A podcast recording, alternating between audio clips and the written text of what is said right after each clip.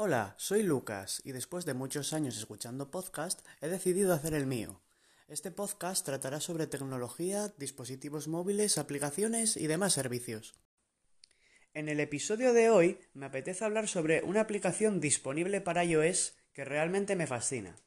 Se trata de Marline, la cual ofrece información sobre el tiempo, al igual que cualquier otra aplicación de esta categoría de la App Store aunque esta cuenta con unas características extra que la vuelven una de las mejores del género, las cuales comentaré luego. Ahora pasaré a un aspecto más general. Esta da una previsión fiable, salvo excepciones. No todas las aplicaciones tienen un 100% de fiabilidad y de acierto. Pero de las que he probado, la verdad es la que mayor índice de acierto tiene para mí aunque lamentablemente eh, solo esté disponible el pronóstico completo de tres días, en el cual se muestra la condición actual del tiempo, la hora de la salida y de la puesta del sol y la temperatura, además del porcentaje de humedad.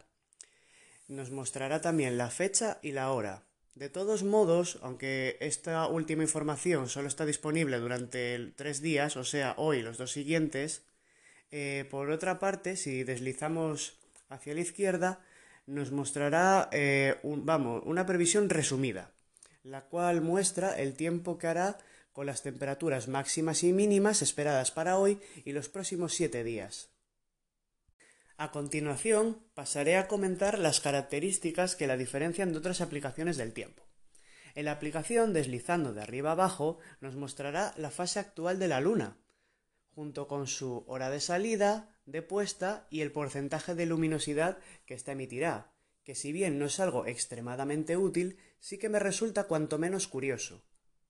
Pero sin duda, la función estrella para mí de esta aplicación es que deslizando de abajo arriba en la ventana de pronóstico del tiempo, nos mostrará el estado de la marea, junto con las horas correspondientes de subida y de bajada de la misma, e indicando cuál de los siguientes periodos señalado la hora en el cual va a ocurrir, además de mostrar la velocidad y la dirección del viento. Esto para los que nos gusta el mar y hacer surf mm, es realmente útil, la verdad, porque conocer las características del océano antes de ir a practicar el deporte, la verdad que viene muy muy bien y te evita de tener que darte la vuelta con la tabla hacia tu casa, debido a que las condiciones pueden no ser las óptimas. La aplicación nos permitirá definir tanto la ciudad en la que estamos para obtener la información del tiempo como la playa más cercana para proporcionar la información de las mareas. La aplicación nos permitirá definir eh, nuestra ciudad para así obtener la información del tiempo y nuestra playa más cercana para así poder visualizar la información de las mareas.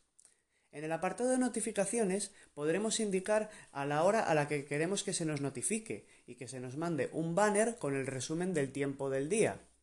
Además de poder definir la previsión del fenómeno el cual queramos que se nos notifique, ya sea lluvia, nieve, cambios en la marea o en el sol.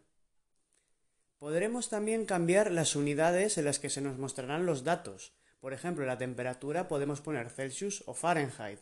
En el viento podemos cambiar la velocidad de kilómetros a nudos o a millas.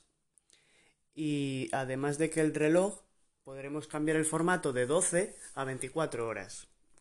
Por si fuera poco, su interfaz es muy bonita, cuidada y prácticamente digna de una aplicación integrada en un sistema iOS. Sin duda un gran trabajo. Eso sí, esta maravilla no es gratis y tiene un coste de 2,29 en la App Store de Apple. Por mi parte merece la pena, ya que además con un único pago, pago, perdón, será compatible con también nuestros iPad. No solo es compatible con el iPhone, la interfaz se verá perfectamente en ambos dispositivos. Y bueno, no mucho más que comentar, hoy simplemente me apetecía subir un podcast y hablar de esta aplicación por supuesto que seguiré recopilando artículos e información para el sábado o el domingo subir un podcast con las noticias que más interesantes me han parecido de esta semana. Y bueno, un abrazo a todos y chao.